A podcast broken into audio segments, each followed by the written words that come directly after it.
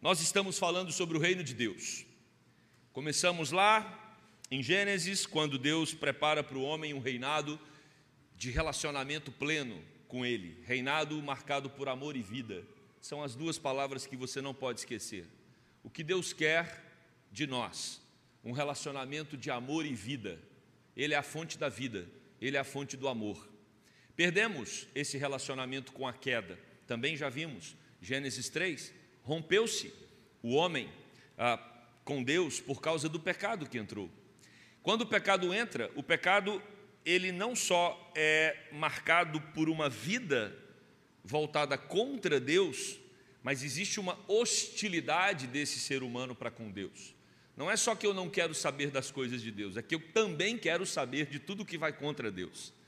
E nós percebemos que, por causa dessa situação, espalha-se o pecado no mundo, vem o dilúvio, Deus recomeça com uma família, essa família se desenvolve, começa a povoar a terra novamente, e no penúltimo sermão nós trabalhamos sobre a Torre de Babel, quando os homens resolvem construir uma torre para que os seus nomes se tornem célebres, e aí Deus confunde as línguas, impede o projeto, as pessoas então se espalham pelo mundo, e Deus resolve separar um homem chamado Abraão para agora que as nações, né, que agora que o povo não é um só, mas tem várias nações, Deus separa uma nação para fazer dela uma nação santa que vai ser testemunha para todos os outros povos, e dessa nação, Israel, virá o Messias. Então Deus separa um povo para ele. Hoje nós vimos como foi o processo pela manhã, né? vimos o processo de Deus ah, para levar esse povo para a terra prometida. E esse povo então toma é, a terra como posse, está vivendo ali. Nós temos um período com juízes, e agora o profeta Samuel, capítulo 8, a partir do verso 4 de 1 Samuel, já está velho, o profeta Samuel já está velho, e ele tem uma conversa com os anciãos da nação. E nós vamos ler esse texto de 1 Samuel, capítulo 8, do verso 4 ao 8. É um texto que mostra exatamente como as pessoas estavam diante do cenário, diante do quadro. Que quadro? Até esse momento não tinha rei em Israel. Deus governava diretamente Israel. Deus era o rei de Israel. Ele é que detinha nas mãos o poder. Ele usava os profetas, ele usava os juízes, mas ele era considerado o rei da nação. E agora nós estamos diante de um texto que vai trazer aos nossos corações uma realidade muito interessante. Olha o que diz 1 Samuel capítulo 8, do verso 4 ao verso de número 8. Então os anciãos de todo, todos de Israel se congregaram e vieram a Samuel a Ramá e lhe disseram: Vê, já estás velho e teus filhos não andam pelos teus caminhos. Constitui-nos, pois, agora um rei sobre nós, para que nos governe, como o tem todas as nações. Porém, esta palavra não agradou a Samuel, quando disseram: Dá-nos um rei, para que nos governe. Então Samuel orou ao Senhor. Disse o Senhor a Samuel: Atende a voz do povo em tudo quanto te, te diz, pois não te rejeitou a ti, mas a mim, para eu não reinar sobre ele segundo todas as obras que fez desde o dia em que o tirei do Egito até hoje, pois a mim me deixou e a outros deuses serviu, assim também o faz a ti. Oremos. Querido Deus, fala ao nosso coração por meio da tua palavra. Que saiamos daqui alimentados pelo Senhor, nutridos, Deus, por ti. Traga à tona a realidade desse nosso coração que é tão confuso esse coração, Deus, que ah, não consegue ter clareza nos objetivos, clareza nos propósitos. Oh Deus, que nós não sejamos confundidos, como foi a nação de Israel, que nós não sejamos dispersos, como foi aquela nação, mas que nós tenhamos, Deus, é, discernimento, atenção para com os movimentos no nosso tempo, Deus. Por isso, aplica essa palavra ao nosso coração. Essa é a oração do teu povo e fazemos no nome de Jesus. Amém. O que a pessoa com quem você convive mais precisa mudar para a sua vida melhorar? qual a mudança da pessoa com quem você mais convive precisa acontecer para que você seja ainda mais feliz? Pense aí por cinco segundos. Acabou. Às vezes nós olhamos para as pessoas do nosso convívio e chegamos à conclusão de que se elas mudassem alguns pontos, o nosso relacionamento seria muito melhor, muito melhor. Às vezes nós pensamos que isso está na esfera conjugal. Ah, se a minha esposa se atentasse para esse, para esse ponto. Ah, se o meu marido né, observasse essas questões. Às vezes está na relação dos filhos com os pais. Eu tenho certeza que se eu perguntar para os filhos aqui, alguns adolescentes e jovens, eles sabem exatamente o que a mãe e o pai precisam fazer para se tornarem melhores. Não é? Infelizmente, os pais não os escutam. E o contrário também. Os pais sabem e estão sempre dizendo para os filhos o que eles precisam mudar para é, melhorar o relacionamento familiar. Ou seja, a gente sempre tem uma dica para o outro melhorar.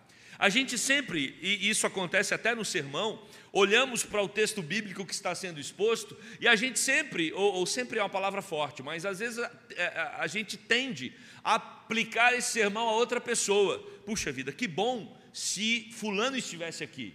Ou que maravilha se a, a, a pessoa com quem eu convivo estivesse entendendo a mensagem hoje e aplicando. E na verdade nós temos uma dificuldade muito grande de colocar o texto que está sendo exposto para dentro do nosso próprio coração e fazermos uma reflexão do que precisamos transformar em nós. Nós não gostamos de mudança própria. É mais fácil consertar os outros. É mais fácil tratar dos outros e apontar o defeito dos outros do que encararmos as nossas próprias falhas e tratarmos delas. Nós precisamos ter um confronto com a gente.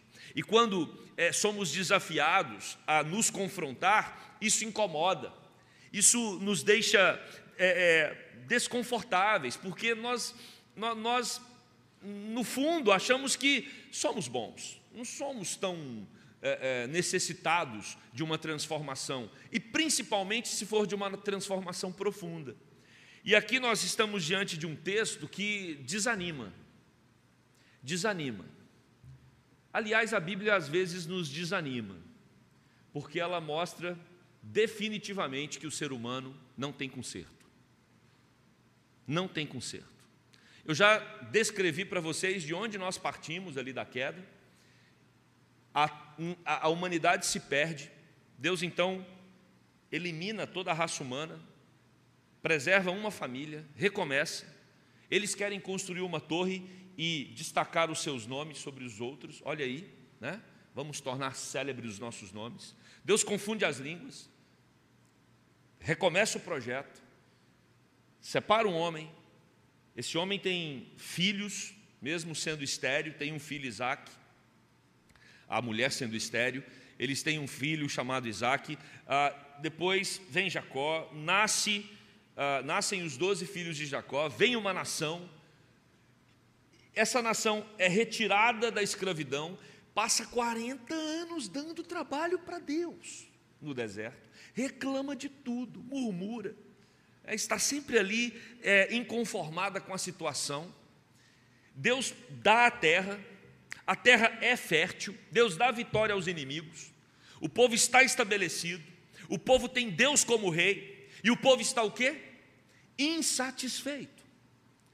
E meus irmãos, sabe qual é o meu medo e o risco do desânimo?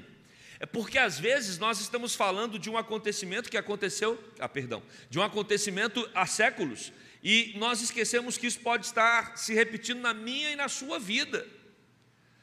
Às vezes nós olhamos para a nossa história e conseguimos perceber claramente o quanto Deus nos abençoa, o quanto Deus nos protege, o quanto Deus nos livra, o quanto de prazeres e alegrias Deus proporciona para nós, mas quando estamos diante de uma determinada situação, nós corremos o risco de cair na vala da reclamação, da insatisfação, da murmuração, e nós podemos com isso ofender a Deus.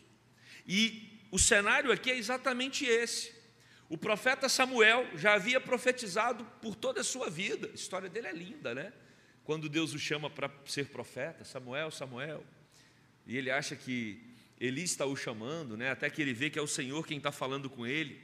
E aí nós percebemos que Samuel já está velho, assim como hoje de manhã, Abraão, ah, perdão, Moisés também já estava idoso, passando o cajado, fechando um ciclo, vai abrir um outro ciclo. Samuel aqui percebe que os seus dias estão se aproximando do fim. E aí, quando nós observamos o texto, percebemos que os filhos do profeta Samuel, Joel e Abias, se tornaram juízes em Berseba. Olha que maravilha, você é um profeta. Você tem filhos.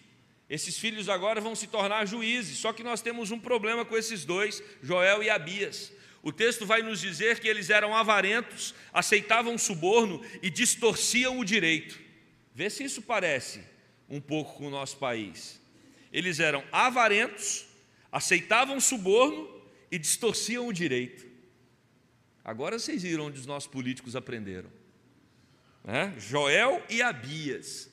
Ou seja, você tem um profeta que é um homem de Deus, os filhos desse profeta se tornam juízes de Israel, só que são juízes que amam o dinheiro, aceitam suborno, distorcem o direito. E quando nós olhamos então esse cenário, acompanha comigo a construção do cenário. O profeta está morrendo, os filhos que são juízes e vão começar a julgar em Israel são corruptos, corruptos, e você então tem os sábios de Israel, os anciãos, os homens que é, tinham experiência, eles se reúnem, e o texto, versículo 4, vai nos mostrar a justificativa para a mudança de governo. Os anciãos, imagina, não é um ancião com que tem uma opinião, você tem um colegiado, os representantes do povo. Eles vão até o profeta Samuel, e o texto vai dizer no verso 4 que os anciãos são de todos, eh, todos são de Israel, ou seja, você tem representantes de toda a nação, eles se congregam, eles vão até Samuel em Ramá, e eles dizem para Samuel: Samuel, nós temos um problema. O problema é que você está ficando velho, você logo, logo vai partir, e quando nós olhamos para os seus filhos, nós perdemos a esperança.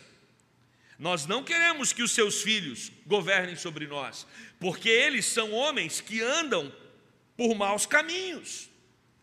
Eu pergunto para os irmãos: o pedido procede ou não procede?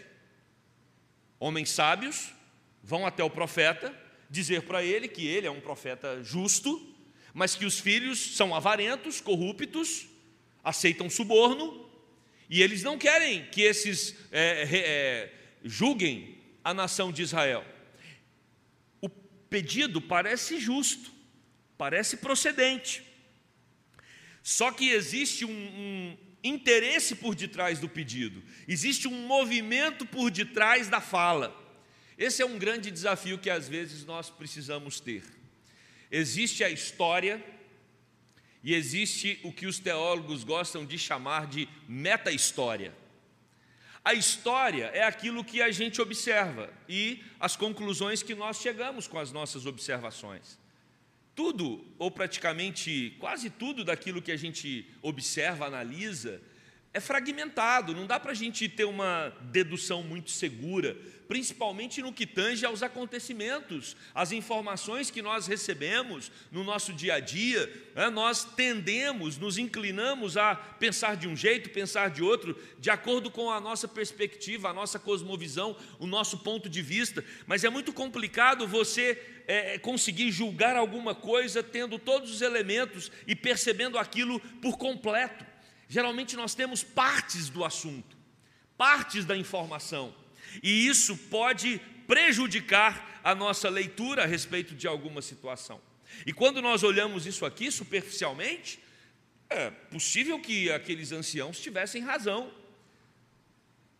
Tem um profeta justo.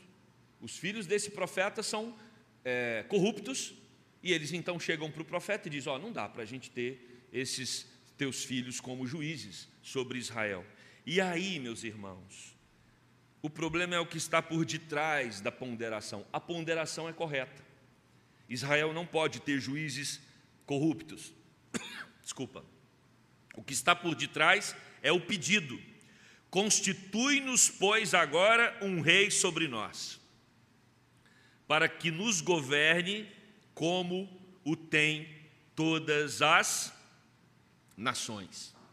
O problema é que por detrás de uma justificativa honesta, você tem uma realidade que precisa ser apontada. Qual é a realidade?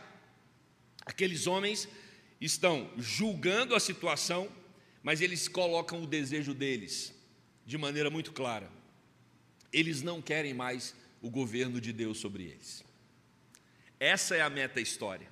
A história é: ah, não, os filhos de Samuel são corruptos, mas a história que está por detrás é: vamos ter rei, um rei como todas as nações têm? Será que a gente pode ter alguém que governe sobre nós como todos os outros países, todas as outras nações também têm? A questão é que o rei de Israel era o próprio Deus. E essa conversa é uma conversa que deixa Samuel desconfortável. Os anciãos, eles mostram para o profeta a realidade. Os seus filhos estão desviados. Queremos um rei agora. Não é para pensar, não é para consultar Deus. Nós queremos um rei agora. E que ele governe sobre nós.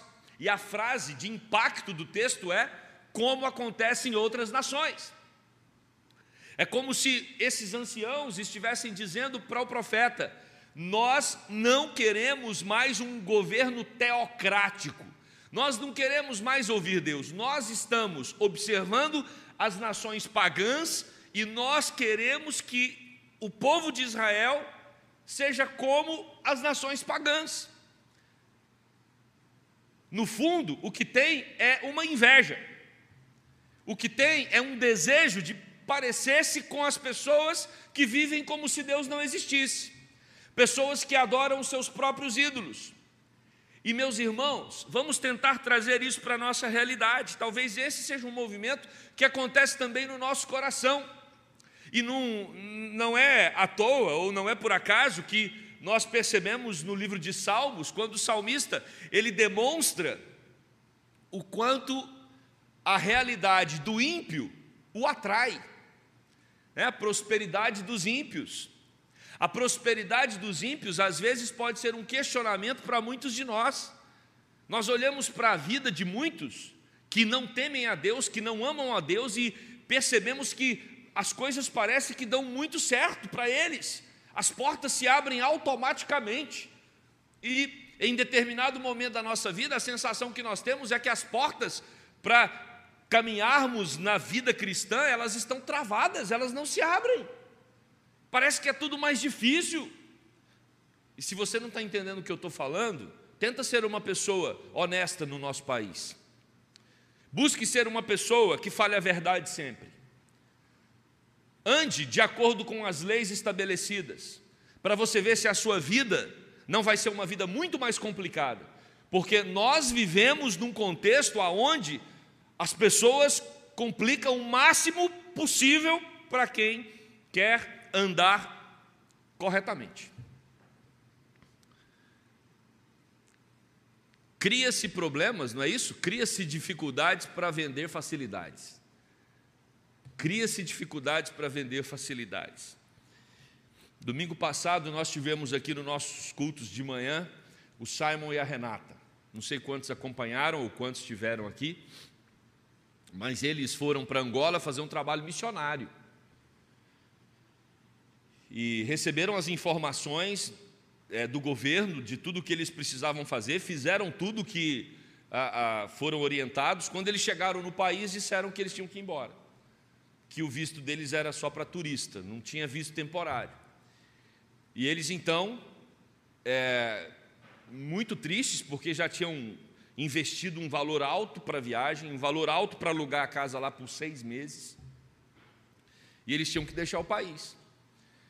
E de repente, então, quando eles foram é, nos canais lá do consulado que é, podia verificar a possibilidade deles continuarem, os funcionários informaram que por uma determinada quantia, eles resolveriam o problema deles. E eu pergunto para você: eram missionários, estão lá numa missão de Deus, será que não, não poderia resolver isso com uma propina? Pede lá, dá lá o que eles estão pedindo. Só que não foi essa a atitude deles. Eles retornaram para o Brasil.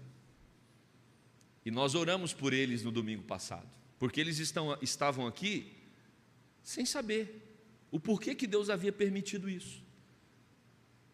E nós oramos com eles aqui nos dois cultos de manhã. E essa semana a Renata mandou a mensagem dizendo que ah, o consulado havia liberado o documento. Mas eles tiveram que voltar, porque não quiseram pagar um valor, talvez um valor menor do que a passagem para voltar. É duro, é duro, é difícil você viver de maneira honesta. É duro você cumprir com todos os seus compromissos como cidadão, vendo que tantos outros tiram proveito com a injustiça, com a corrupção, com a mentira, com o engano. E é esse o contexto. O que nós temos aqui são os anciãos usando como argumentação a corrupção dos filhos de Samuel para propor para Samuel que eles tenham um rei como as nações pagãs. É tipo assim: olha, a gente não pode continuar porque tem pecado aí nos filhos de Samuel, mas a gente prefere esse pecado aqui, ó. A gente prefere um pecado de ter um rei pagão, de ter um rei, perdão, de ter um rei como as nações pagãs. Nós não queremos Deus como rei. E o texto então vai nos informar que o profeta fica incomodado com esse assunto. Olha o que diz o versículo de número 6. Porém, esta palavra não agradou a Samuel. Samuel ficou desconfortável. Ele então decide orar. Ele fala com Deus. Ele não gosta de dizer, olha, Samuel não agradou quando disseram: dá-nos um rei para que nos governe. E ele então vai até Deus. Meus queridos, o profeta Samuel entendeu que tinha alguma coisa errada naquela fala. Fala de homens sábios, de anciãos, pessoas experientes. Eles expressavam o desejo do povo, o desejo das ruas, o desejo das conversas nas praças. O profeta, então, ele fica confuso. Por que, que ele fica confuso? Porque Deus já havia dito lá em Gênesis que Israel teria um rei. Era projeto de Deus dar um rei para Israel. Olha o que diz Gênesis 36, 31. São estes os reis que reinaram na terra de Edom, antes que houvesse rei sobre os filhos de Israel. E você tem outras referências que vão mostrar claramente que fazia parte do projeto divino ter um rei em Israel. O problema não é ter um rei em Israel. O problema é que Israel está querendo um rei como as nações pagãs. Israel está querendo um governo que estabeleça as mesmas regras dos governos idólatras do seu tempo. E é isso que gera desconforto em Samuel. E é por isso que ele leva a questão para Deus. E quando Samuel leva esse pedido dos anciãos para Deus, a resposta de Deus é não não terá um rei Israel, eu vou governar sobre Israel. Essa é a resposta de Deus? Não.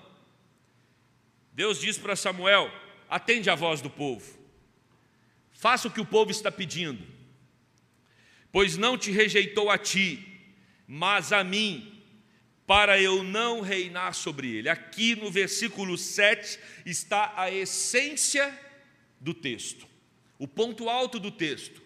O ponto alto do texto é que o ser humano não gosta ou não quer ou não se sente atraído pelo governo de Deus. E nós não estamos falando aqui mais de uma nação pagã, nós não estamos falando aqui mais de pessoas que não amam a Deus, nós estamos falando do povo escolhido de Deus, Israel, os anciãos que representavam toda a nação, eles se ajuntam e dizem: Nós não queremos o governo de Deus sobre nós. E esse é o perigo da igreja no século 21. o risco de nós criarmos uma igreja que tenha outros propósitos. Uma igreja que esteja centrada para massagear o ego de pessoas. Uma igreja que esteja voltada para inflar homens carismáticos que estão na sua liderança. Uma igreja que está muito mais preocupada com o governo dos homens do que com o governo de Deus. O mesmo risco nós corremos quando nós achamos que fomos chamados para entrarmos num jogo de governo humano.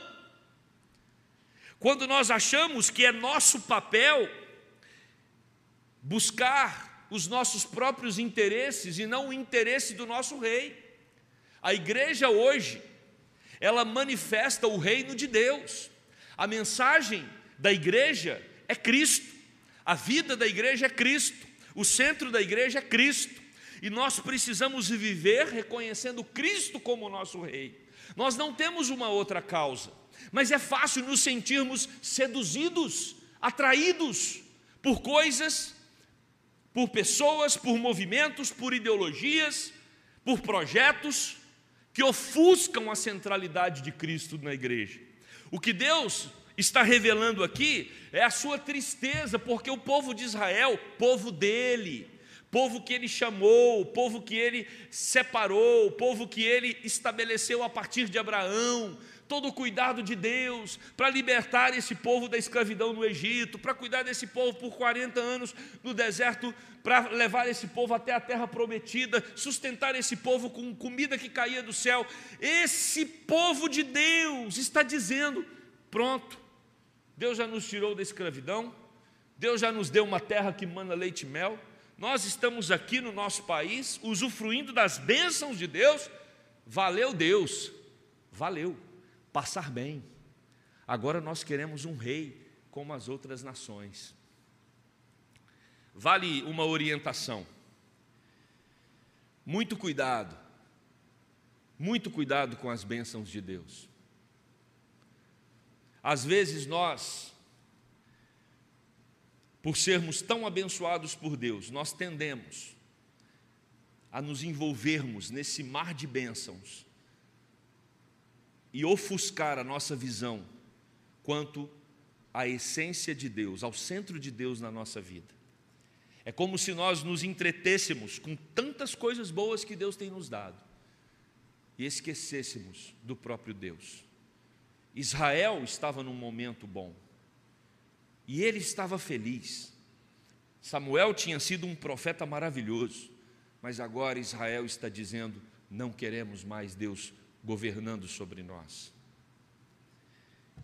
E Deus então diz por meio do profeta: Samuel, não se preocupe, eles não estão rejeitando você, eles estão rejeitando a mim, eles não querem o meu governo.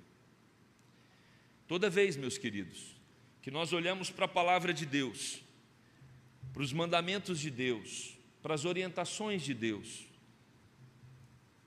Sabemos o que Deus está dizendo, ignoramos isso e fazemos do nosso jeito, nós estamos negando o governo de Deus sobre a nossa vida. Todas, todas as vezes que nós observamos aquilo que Deus estabelece e que contraria a sociedade hoje, a gente sabe o que, que Deus está falando mas agride às vezes o pensamento vigente. E para agradar o pensamento vigente, eu nego a palavra de Deus, eu estou negando o reino de Deus na minha vida. Eu estou dizendo para Deus, não me importa o que a tua não importa o que a tua palavra diz, não importa o que o Senhor pensa. Eu não quero é sofrer retaliação na minha geração. E aí você começa a ver vários movimentos, até mesmo de igrejas evangélicas, fazendo acordos acordos com a sociedade. Isso é que mata a igreja. Matou a igreja na Europa. Matou. E quando eu digo matou, gente, é que igrejas, templos na Europa se tornaram boates. É, é disso que eu estou falando. Se tornaram locais para exposição de quadros. Me lembro do reverendo Duzi falar de uma visita que ele foi na Holanda, um templo protestante que é, a, o cartaz que estava na porta era de alguma coisa sobre o budismo. Matar é matar mesmo. É a igreja não ter nenhuma relevância para aquela sociedade. E por que isso aconteceu? Porque a igreja começou a fazer acordos com os reinos humanos, com os valores humanos. Isso mata a igreja. Assim como Israel padeceu e sofreu por abrir mão dos princípios de Deus e começar a acolher os princípios dos homens. E aí, meus queridos, para terminar o verso 7 e 8, os versos 7 e 8 nos mostram qual era a essência do pedido. Disse o Senhor a Samuel: Atende a voz deles. Eles me rejeitaram, verso 8, segundo todas as obras que fez desde o dia em que o tirei do Egito até hoje. Deus está dizendo: esse povo esquece fácil. Esse povo nega toda a história para fazer um pedido desse. Eles me deixaram, eles resolveram servir outros deuses. Por isso, assim também o faz a ti. Por isso eles chegam para você, Samuel, e colocam dessa forma. E Deus então revela claramente que o povo desprezava a história, o povo desprezava o cuidado e o reinado de Deus. O povo optou pelo risco da idolatria. Qual a conclusão que nós podemos tirar sobre esse texto?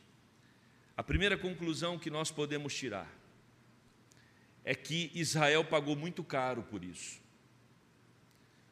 Teve como rei Saul, e nós sabemos quão problemático foi o reinado de Saul, mas também nos revela que Deus levantou reis segundo o seu coração, e reis que prefiguravam o próprio Jesus Cristo, como o rei Davi, que vem para testemunhar a respeito do amor de Deus para aquela nação. Davi foi um rei segundo o coração de Deus, um homem que buscou viver de acordo com as normas estabelecidas por Deus.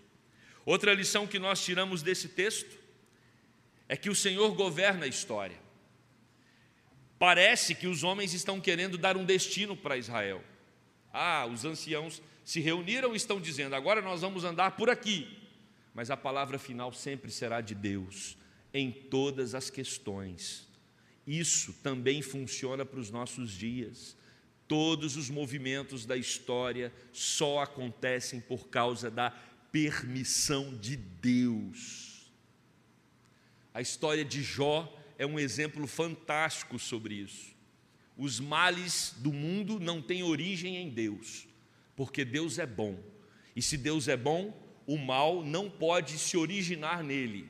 Esse é um dos temas talvez mais densos, né, que vale a continuidade da conversa dele no nosso lanche ali depois do culto. Deus não é a origem do mal. E aí surge a pergunta: então qual é a origem do mal? a origem do mal está em todo movimento que se distancia de Deus. Deus não é a origem do mal, mas todo movimento que se distancia de Deus produz a maldade. A maldade é fruto do distanciamento de Deus. Se Deus é bom, quanto mais distante dele, maior a maldade, maior o mal no mundo. Então, o mal o fato dele estar, é, dele ser fruto de algo que é, é, do afastamento, né? Quanto mais alguém ou algo está afastado de Deus, mais mal será. Isso não significa que Deus não controla o mal. Deus controla o bem e Deus controla o mal. Porque se Deus não controlasse o mal, certamente nós já teríamos sido consumidos. A misericórdia do Senhor é a causa de não sermos consumidos, porque as suas misericórdias se renovam a cada manhã. Então, se nós ainda estamos vivos, é por causa da bondade de Deus. Aprenda a apreciar a bondade de Deus em toda a sua vida. Aprenda a perceber claramente o quanto Deus é bondoso para conosco. Ah, existe maldade no mundo? Existe. Essa maldade é reflexo de uma decisão humana de romper-se com Deus de se distanciar de Deus. E a sua vida será uma vida marcada por malefícios à medida que você opta por caminhar distante de Deus. Ah, mas eu posso ter problema estando perto de Deus? Com certeza. Mas você terá também a força, o poder, a capacitação, o consolo e principalmente o discernimento para entender qual o propósito do sofrimento na sua vida. Essa é a diferença. O sofrimento na vida do crente é para torná-lo maduro, é para torná-lo cada vez mais firme na fé. O sofrimento na vida de alguém que não tem Deus é consequência do juízo. Essa pessoa não tem aonde se consolar, essa pessoa não tem a quem recorrer, essa pessoa não tem quem enxugue as suas lágrimas, essa pessoa não recebe o consolo do Senhor. Por isso, quando nós concluímos esse texto, nós precisamos entender que a pior coisa que nós temos a fazer é achar que somos melhores para governar a nossa vida do que o próprio Deus. Não caia nessa, não caia nessa. Você que é jovem, você que é adolescente, que está começando a sua jornada, a sua caminhada, não se iluda, não se engane, não se engane. Não seja duro de coração. Não acredite que você tenha uma proposta melhor para a sua vida do que o próprio Deus. Isso serve para nós adultos também. Deus sabe o que é melhor para nós. Como cantamos hoje, que o reino dele venha sobre as nossas vidas, que o governo dele esteja em todas as áreas da minha existência. No meu relacionamento familiar, no meu relacionamento profissional, aqui na igreja, na minha vida íntima, no meu relacionamento com os meios virtuais, que tudo seja um culto a Deus e que a todo momento possamos dizer a Ele: Deus, reine no meu coração, governe na minha vida, que a tua palavra, que a tua palavra seja lâmpada para os meus pés e luz para o meu caminho. Essa tem que ser a nossa oração, porque a oração destes é a oração daqueles que realmente estão, daqueles que realmente estão dispostos a serem governados pelo Rei dos Reis, pelo Senhor dos Senhores. Amém? Vamos orar. Querido Deus, esse texto nos mostra a verdadeira intenção daqueles anciãos. Não era simplesmente apontar os pecados dos filhos de Samuel a intenção deles era rejeitar o governo do Senhor. Espírito Santo de Deus, joga luz no nosso coração. Nos incomode, porque às vezes esse movimento é nosso. Às vezes esse movimento acontece em nós mesmos. Quando achamos que somos melhores para governar a nossa vida do que o Senhor, quando achamos que temos propostas mais interessantes para a nossa caminhada do que o Senhor. Quando olhamos, Deus, para os pensadores, os filósofos, os sociólogos, os psicólogos, todo pensamento vigente, e achamos que eles têm palavras mais sábias do que as tuas. Ó oh, Deus, nos perdoe por isso. Ajuda-nos a olhar para a tua palavra e entender que ela é lâmpada para os nossos pés, luz para o nosso caminho. Ajuda-nos, Deus, a perceber com clareza que a palavra do Senhor é viva e eficaz, que o teu governo, Deus, é um governo seguro, é um governo firme, é um governo que atravessa séculos, é um governo eterno, e que nós podemos sim, Deus, descansar nesse governo e confiar completamente na condução que o Senhor tem para nós. Oh Deus, aqueles anciãos representando o povo, eles estavam dando as costas para o Senhor, o Senhor que criou aquela nação. O Senhor criou a igreja. Não permita, Deus, que, como igreja, também nos voltemos contra o Senhor. Livra a igreja presbiteriana da Gávea desse mal. Essa igreja não pode estar fundamentada nas vontades humanas. Ela não tem que corresponder aos critérios, aos padrões da nossa geração ela tem que simplesmente confiar e descansar no Senhor, o Rei único e soberano dela. A Ti nós rendemos toda a honra, toda a glória, todo o louvor e toda a adoração. Em nome de Jesus. Amém.